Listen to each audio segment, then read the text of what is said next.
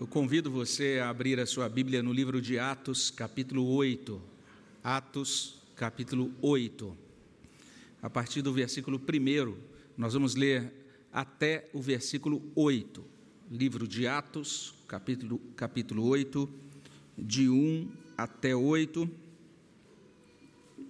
Você que está em casa também é convidado a abrir a Bíblia nesta mesma passagem, pode abri-la, mantê-la aberta é o texto para a nossa meditação nesta noite.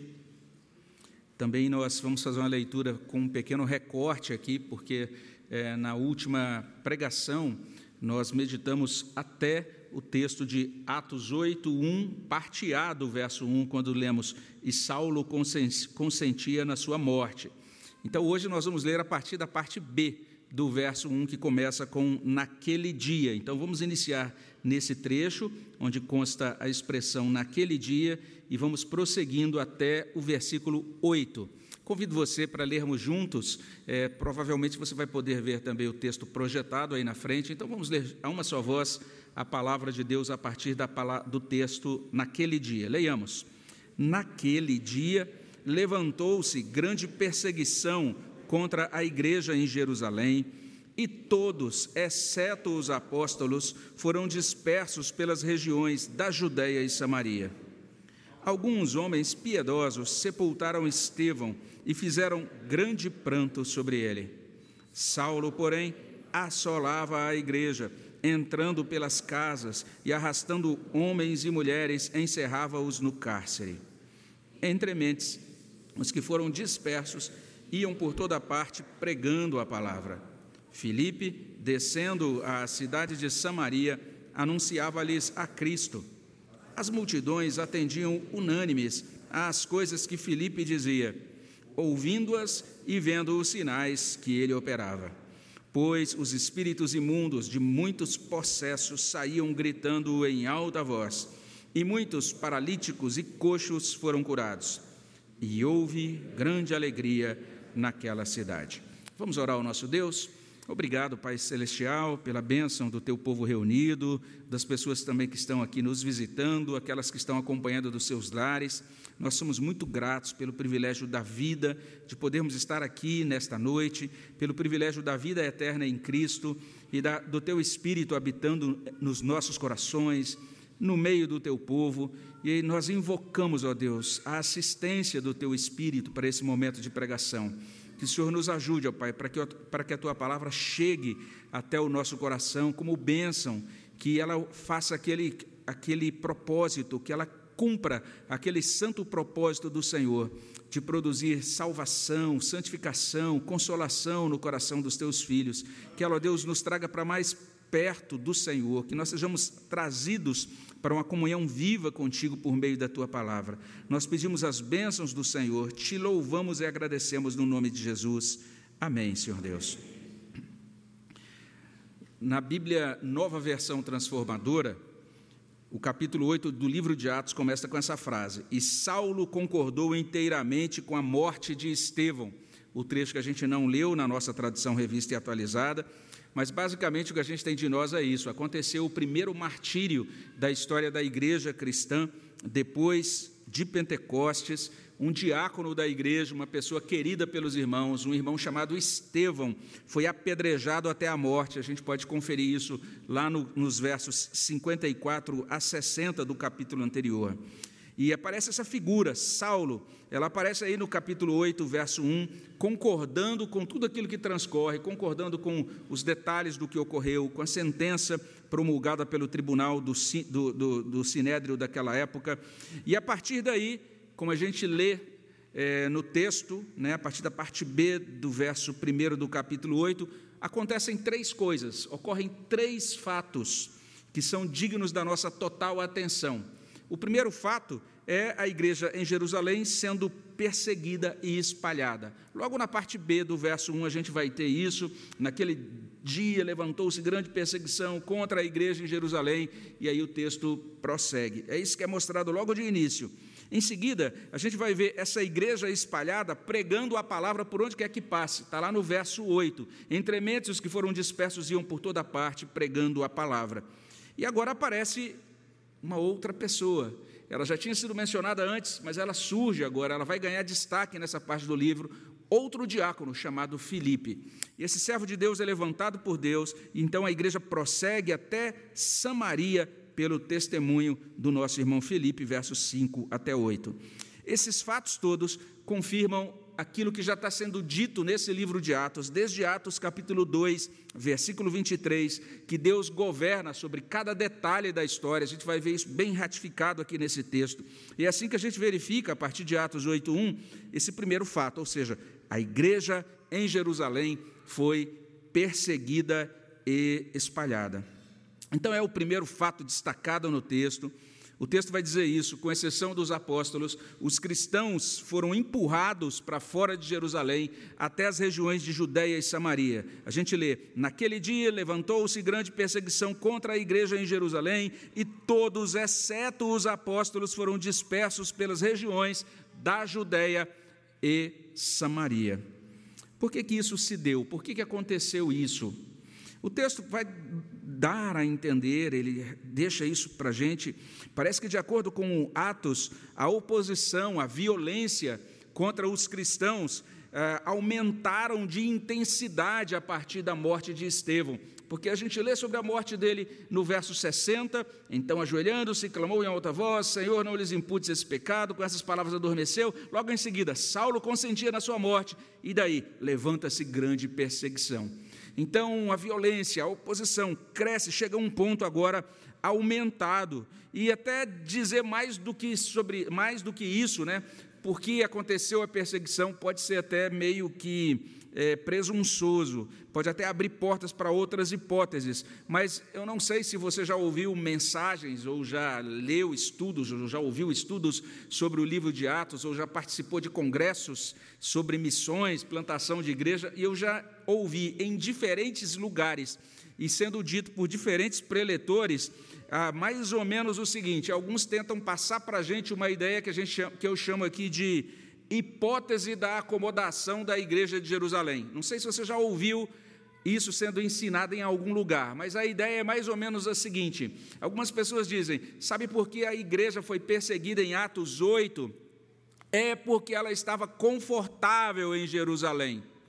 Alguns dizem isso, a igreja estava bem demais em Jerusalém, ela estava aconchegada, ela se acomodou, se tornou uma igreja leniente, uma igreja preguiçosa, e aí, naquele momento, ela precisou de uma sacudida, e Deus então permitiu a perseguição para dar essa balançada na igreja, para que ela saísse da sua acomodação, para que a igreja saísse do conforto de Jerusalém e se tornasse uma igreja missionária tal. E daí normalmente vem a aplicação. Nós também precisamos sair do nosso conforto, nosso lugar de status quo, abandonar a nossa é, comodidade para a gente fazer missões e por aí vai. Já ouvi muitas vezes a explicação de Atos 8, 1 em diante desta maneira. Eu creio que é uma explicação bem sucedida, vamos dizer assim, mas a verdade é que a gente não consegue enxergar isso no próprio texto do livro de Atos. Isso não aparece no texto.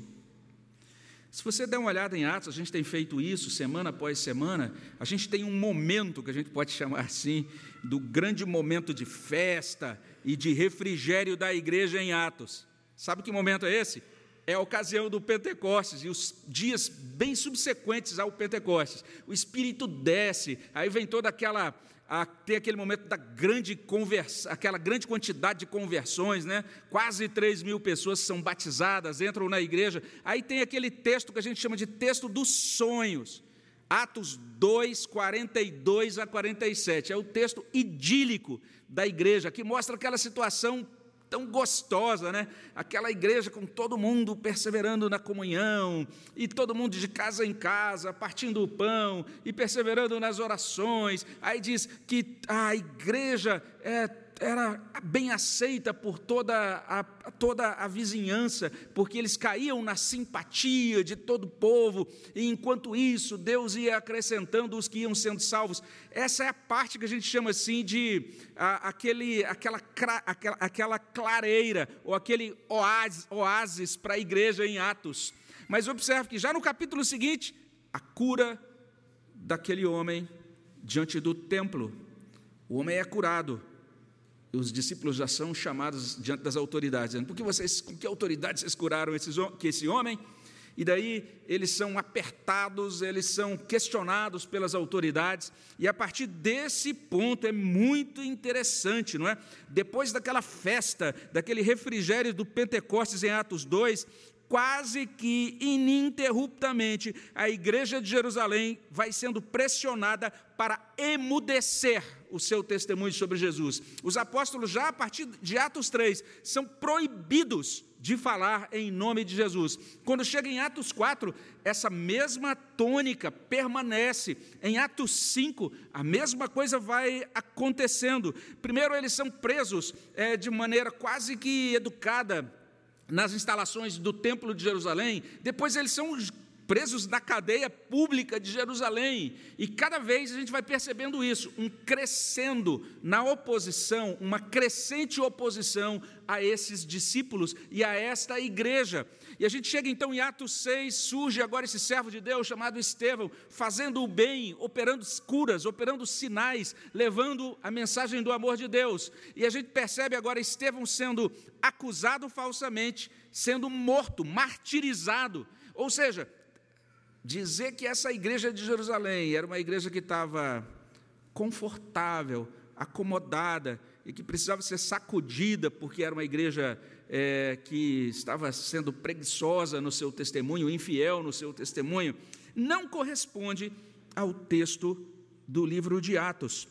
A igreja descrita aqui em Atos 8 não é acomodada, pelo contrário, a igreja descrita em Atos 8 é a igreja fiel é uma igreja bem-aventurada, como Jesus antecipou no Sermão do Monte, lá em Mateus 5, 11 e 12. Bem-aventurados sois quando por minha causa vos injuriarem e vos perseguirem, e mentindo disserem todo mal contra vós, regozijai-vos e exultai, porque é grande o vosso galardão nos céus, pois assim perseguiram os profetas que viveram antes de vós. De acordo com o Sermão do Monte, de acordo com Jesus, aqui em Mateus 5, a igreja encontra a sua alegria enquanto está sendo perseguida e maltratada pelo mundo. E é isso que está acontecendo com essa igreja em Atos capítulo 8. O versículo 2 do capítulo 8 documenta inclusive isso. Irmãos tementes a Deus cuidaram do sepultamento de Estevão e o prantearam. Alguns homens piedosos sepultaram Estevão e fizeram um grande pranto sobre ele. Parece um detalhe pequeno, não é? Mas é muito digno da nossa atenção, porque esses atos aparentemente simples, sepultar e prantear, denotam uma grande coragem, a coragem de tomar posição ao lado de Estevão, diante das autoridades, diante das, dos circundantes, né, de todos aqueles que eram contrários à fé cristã. Isso, isso equivale literalmente a dizer: eu creio no mesmo Senhor que Estevão, eu abraço a mesma fé de Estevão, eu também me assumo como discípulo de Jesus Cristo, ainda que cercado de adversários que não hesitam ou que não hesitaram em matar uma testemunha de Jesus. E no verso 3, nós lemos que Paulo, que concordou com o apedrejamento de Estevão, lá no verso 1, ele se desvela como um perseguidor implacável dos crentes. Olha aí o verso 3: Saulo, porém, assolava a igreja, entrando pelas casas e arrastando homens e mulheres, encerrava-os no cárcere.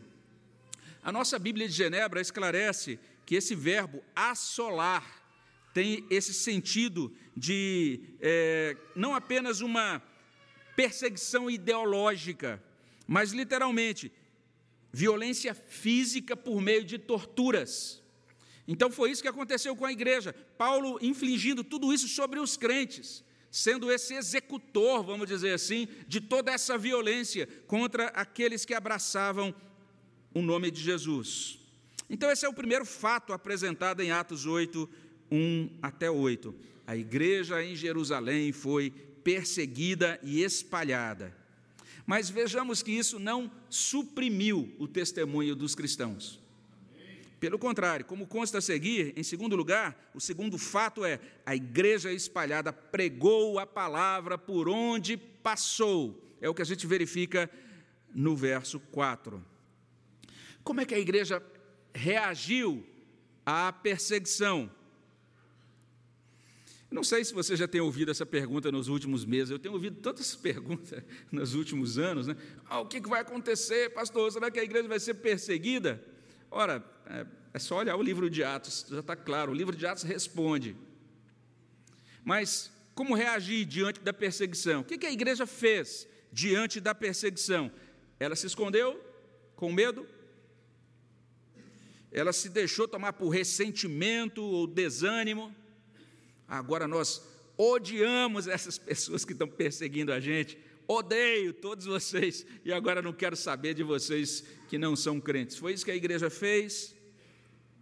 Será que a igreja se encerrou em um lugar isolado, decidindo viver uma espécie de espiritualidade voltada para dentro, num lugar fechado, aquela espiritualidade é, de seita? O verso 4 diz que aconteceu o oposto disso. O verso 4 diz: Entre mentes, os que foram dispersos iam por toda parte pregando a palavra.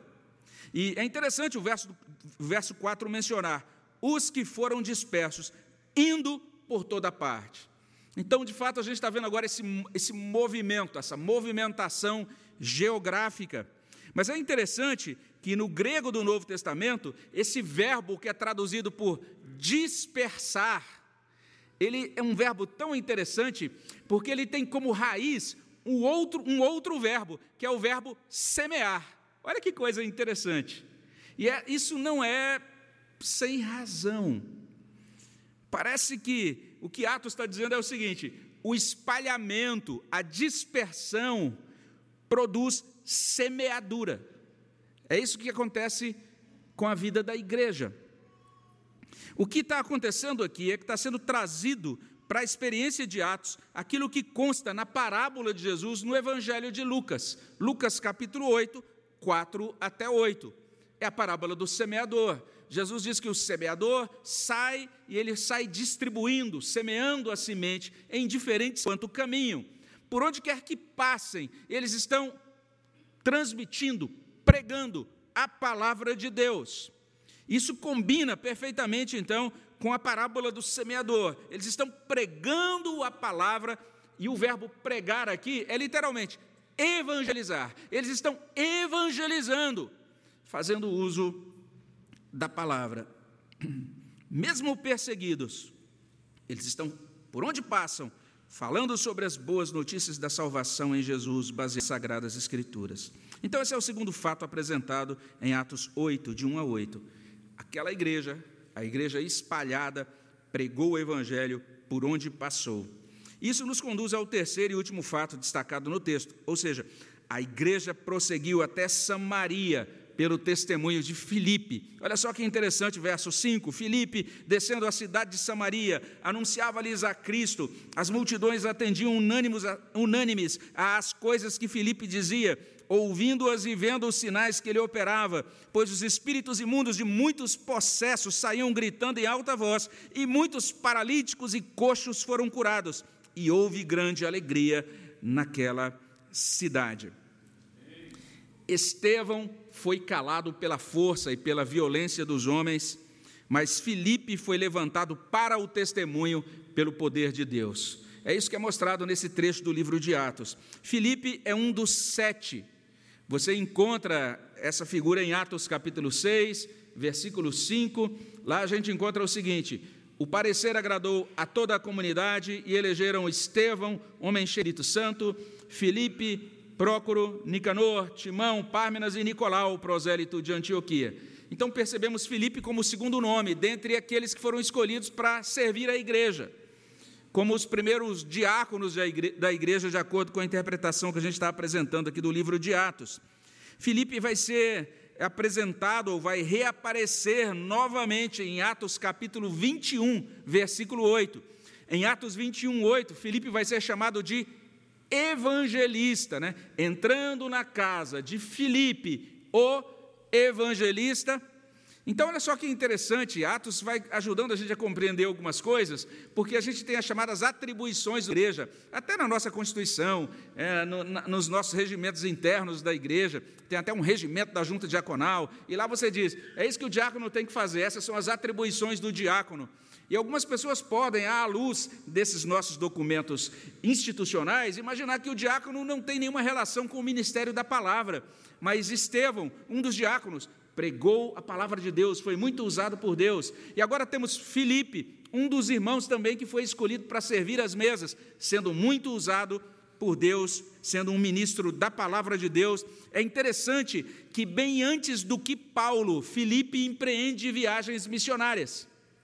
E já uma primeira incursão missionária dele é mostrada nesta passagem que nós terminamos de ler. Vamos meditar, inclusive, em outras viagens de Filipe, eh, se Deus permitir, no próximo domingo.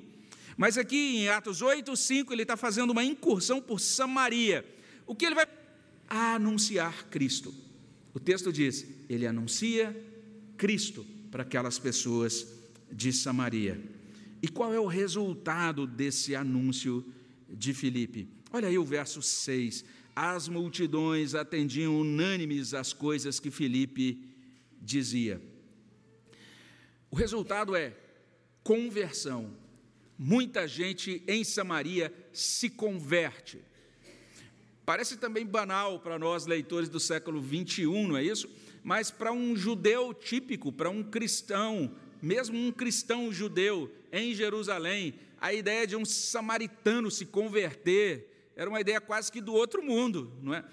Porque os samaritanos eram odiados pelos judeus e vice-versa. Existia uma grande, uma grande dificuldade de relação entre esses dois povos. Os samaritanos eram considerados impuros para os considerados imperfeitos nas suas crenças, na sua teologia.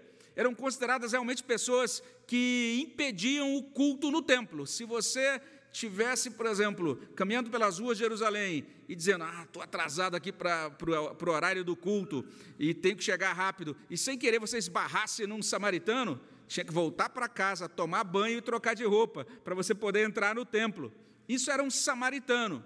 Então você imagine é, determinada figura ou tipo humano que para nós hoje parece extremamente diferente de nós, extremamente oposto a nós, e que a gente até diria: ah, esse tipo aí eu acho que não tem jeito não para esse, esse tipo de pessoa. Isso era um samaritano.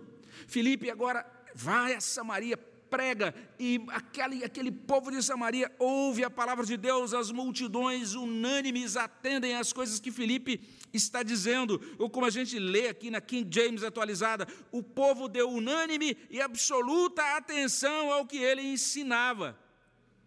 E isso correspondeu à conversão do povo. Muitos se converteram. E se a gente lê, inclusive, a parte 14 e versos 14 e 15, a gente vai encontrar lá isso. A palavra de Deus foi recebida em Samaria, por causa disso, os apóstolos foram até lá. E eles, inclusive, têm que orar, eles oram em favor dos irmãos, dos crentes de Samaria.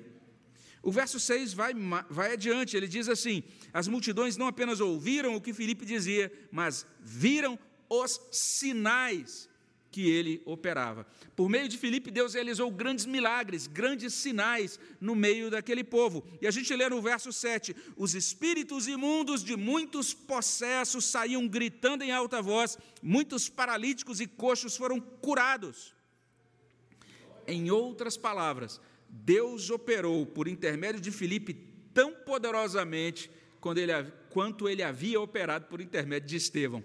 Estevão pregou, realizou grandes sinais, veio a oposição e disse: Vamos tirar esse jovem do mapa, dentro da nossa vida, vamos é, acabar com ele. E esse movimento, quem sabe, vai se dispersar e desaparecer Realmente, o movimento se dispersou, mas quando ele se espalhou, mais a palavra foi propagada. E agora Deus levanta outra pessoa, e com isso ele está comunicando isso: eu sou o Senhor da história, a igreja é minha.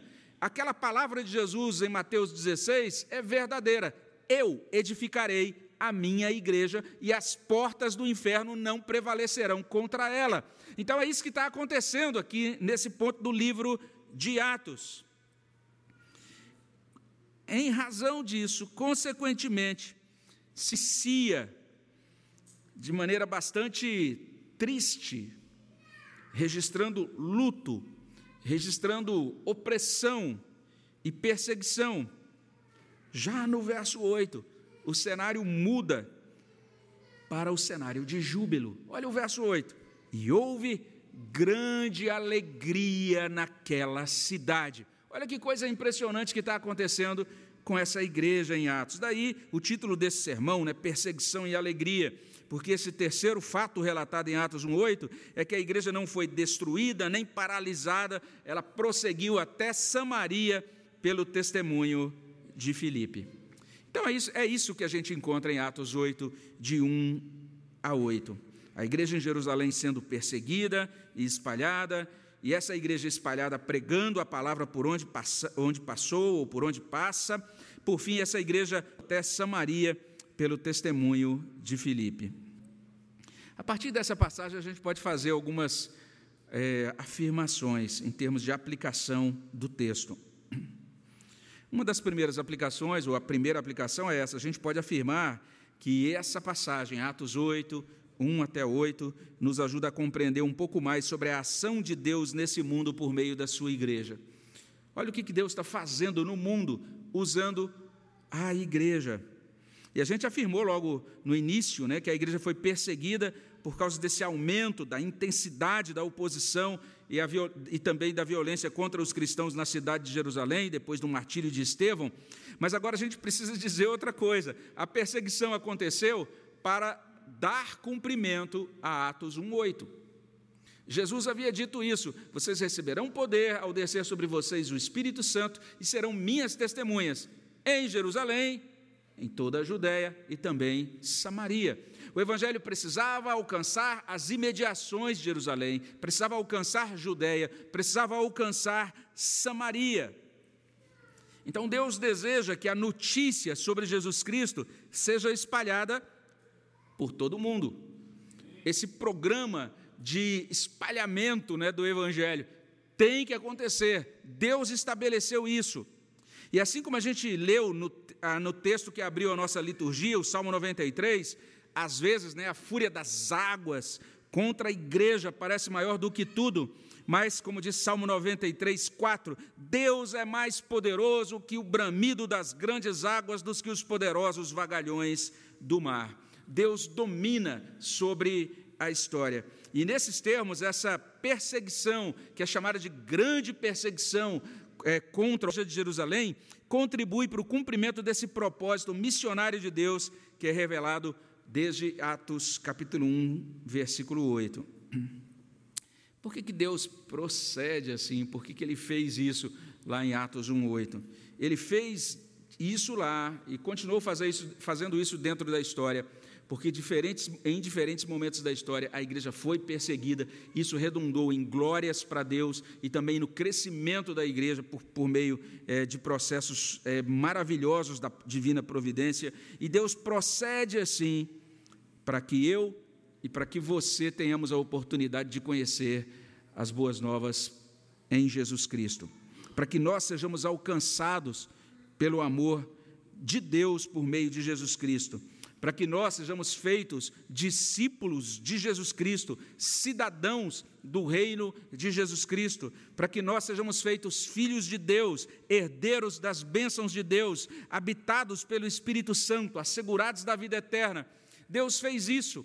E agora, poucos dias, né, no dia 12 de agosto, nós estávamos celebrando mais um aniversário da Igreja Presbiteriana no Brasil e nos lembrando de que Deus trouxe um jovem de 26 anos aqui para esse país para iniciar a nossa igreja. E esse jovem morreu muito novo, de febre amarela, não teve uma vida de muito conforto, pelo contrário, abriu mão de muitas facilidades que ele tinha de onde vinha para trazer o evangelho até nós. E por isso nós hoje estamos reunidos nesse lugar de adoração. É assim que Deus faz dentro da história. Ele usa dessa maneira para que pessoas sejam alcançadas por sua graça e pela maravilha do seu evangelho. Então nós precisamos acreditar, crer nesse Deus, confiar nesse Deus em nossa vida e na nossa morte, viver para ele desde agora e para sempre. É um Deus maravilhoso que encaminha todas as coisas para o nosso bem e para a nossa salvação. O texto também nos ajuda a responder uma questão, que é uma questão bastante atual. De vez em quando a gente tem parentes que questionam sobre isso, a gente lê sobre isso nos jornais. Né? Agora, há pouco tempo, o Estadão publicou uma, um texto sobre crescimento das igrejas evangélicas no Brasil. E a pergunta é essa: por que, que a fé cristã cresce? Por quê? Porque são iniciadas tantas novas igrejas. Algumas pessoas às vezes dizem, puxa, devia ter parado lá na época de Lutero, ter só a igreja luterana, ou então, quem sabe, só a igreja calvinista, essas novas denominações. E fica, a gente fica, às vezes, até fazendo um pouco das novas denominações, como se houvesse um critério né, assim, de aristocracia ou, ou de elitismo né, nas denominações cristãs, alguma coisa mais ou como se uma igreja nova fosse pior do que uma igreja antiga, ou alguma coisa nesses termos, como se a igreja fosse algum tipo de vinho, que quanto mais antigo, mais nobre mais valorizado tem que ser, alguma coisa nesses termos. Até isso, né? O que que explica um, uma coisa doida dessa? Que às vezes uma igreja tem lá uma discussão, uma briga banal entre o obreiro, por exemplo. Lá em Brasília teve uma denominação que discutiu por causa do batismo e um grupo ah, concordava dizendo assim: ah, dá para fazer o batismo por imersão, mas tem que ser em, pode ser em piscina. Dá para fazer batismo por imersão em piscina. E outro grupo disse: não, batismo tem que ser só em água corrente, tem que ser só em rio ou água corrente. E aí uma igreja, um grupo saiu, formou uma igreja evangélica, e outro formou outra igreja. Então, a igreja piscineriana e a antipiscineriana. Não são esses os títulos, né? Mas o que aconteceu? As duas denominações que surgiram por essa discussão que a gente consideraria, que discussão infantil, elas cresceram e continuam crescendo em Brasília. E a gente fica perguntando, como que é um negócio desse? Por que, que a igreja, esse movimento evangélico tão doido assim, continua crescendo. Por que isso? Atos nos ajuda a compreender o seguinte: a fé cristã é uma fé de propagação, simples assim. A fé cristã prolifera conforme os cristãos se dividem e se espalham. É assim. É a fé cristã, já está aqui, capítulo 8. Os líderes de Jerusalém, de Jerusalém disseram: vamos espalhar e vamos tirar esse povo daqui. E quando fizeram isso, ah, aí que a igreja cresceu, saiu espalhando o evangelho para todos os lugares. Vamos matar Estevão, matou Estevão, agora aparece Felipe, e agora Felipe está lá fazendo também uma obra maravilhosa para a glória de Deus. Olha que coisa mais interessante que Deus realiza. Deus inseriu isso no DNA da igreja pelo batismo com o Espírito Santo. O Espírito Santo na igreja conduz a testemunho. Às vezes esse testemunho é fraquinho, às vezes a gente pode chegar, a gente chega para uma pessoa e diz: Olha, eu creio em Jesus, porque Jesus é. E a gente dá aquela explicação bem organizadinha, bíblica. Às vezes a gente fala: oh, Eu não sei nem explicar o que Jesus é, mas eu sei que a minha vida era toda torta, agora a minha vida está certa, a minha vida era uma escuridão só, agora eu vejo a luz de Deus, agora eu tô, era triste, agora estou feliz. E cada um explica da sua maneira, às vezes com muita falibilidade, simplicidade, mas cada vez que alguém abre essa palavra, e lê um trecho, um versículo dela e apresenta isso para uma outra pessoa, sempre que a palavra de Deus é lida, é ministrada, Deus cumpre o seu propósito por meio dessa mesma palavra, como a gente lê em Isaías 55, 11. Assim será a palavra que sair da minha boca, não voltará para mim vazia, fará o que me apraz, prosperará naquilo para que a designei. Martinho Lutero uma vez foi perguntado, Lutero, explica aí qual é a razão do sucesso da reforma. O que é que você fez? Passa aí o um método, sei lá, os princípios né, de crescimento luterano, alguma coisa assim. E Lutero falou: olha, gente, eu só preguei a palavra. A palavra é como se fosse um leão, depois que está solto, ninguém segura mais. E enquanto eu fui pregando, Deus realizou tudo isso aí. Eu só preguei. E a palavra é que fez todas essas coisas. É por isso que as igrejas evangélicas se multiplicam e crescem. Além disso, a gente pode dizer o seguinte, especialmente olhando para o verso 4 do capítulo 8. Esse verso mostra não o testemunho dos apóstolos. Não são os apóstolos que estão andando pelas cidades, fazendo viagens missionárias nesse ponto do livro de Atos. Não é isso. Não fala aqui de missionários remunerados, não são os missionários designados pela igreja que estão fazendo isso que consta em Atos 8, 4, mas sim os crentes simples que foram dispersos, que foram espalhados. Cristãos que se enxergavam como testemunhas de Jesus Cristo em todo o tempo. O que, que eu sou? um cristão. O que significa ser cristão? Eu sou uma testemunha. E agora eu estou no aeroporto, então eu vou pregar. Agora eu estou na farmácia, agora eu vou pregar. Agora eu tive que mudar para outra cidade, lá eu vou pregar. Agora eu estou dentro do ônibus, eu vou pregar. Era isso que acontecia com aqueles cristãos em Atos capítulo 8, versículo 4. Olha só, Atos 8, 4 está nos ajudando a compreender isso, que o Evangelho é uma verdade de Deus que a gente deseja compartilhar com os outros, de tão boa que ela é. E por causa disso, a gente divide, a gente quer passar isso para outras pessoas. Essa vida que a gente recebeu de Jesus é tão abençoada que a gente quer compartilhar, dividir com outras pessoas. Nós marcamos a Jesus com o nosso joinha, em seguida a gente comenta, e daí a gente compartilha essa vida com Jesus em todas as nossas redes digitais, existenciais, familiares, profissionais, e como aqueles crentes de Jerusalém, nós somos movidos aí por toda a parte pregando a palavra.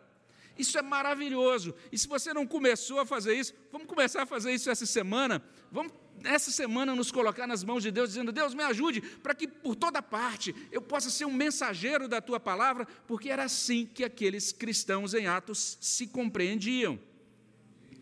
E por fim, uma coisa que deve chamar nossa atenção é que, à luz dessa palavra, conforme essa palavra que lemos, que estudamos, nós temos de louvar, servir a Deus, seja qual for a circunstância. A igreja foi espalhada, podia ficar sentada, se lamuriando, ah, ó dor, ó vida, ah, que coisa horrível, por que, eu fui aceitar Jesus? Por que nós somos crer em Jesus? Agora perdemos nossa casa, tinha lá um sobradinho, tinha terminado de reformar o banheiro em Jerusalém, estava tão gostoso, estava até pensando em mudar o piso da sala, instalar uma TV 65 polegadas lá na Casa Bahia, e agora fui expulso, não tem nem casa, nem parede, quanto mais TV, quanto mais banheiro, estou em outro lugar, por causa de Cristo. A igreja podia dizer que raiva, mas ela disse: glória a Deus. Vou falar desta palavra por onde eu andar, onde eu estiver. Vou servir a Deus no tempo bom e no tempo mau. Aqueles crentes de Jerusalém, assim como Filipe, continuaram testemunhando, continuaram servindo, apesar da perseguição. Qual foi o resultado disso? Corações e vidas transformadas.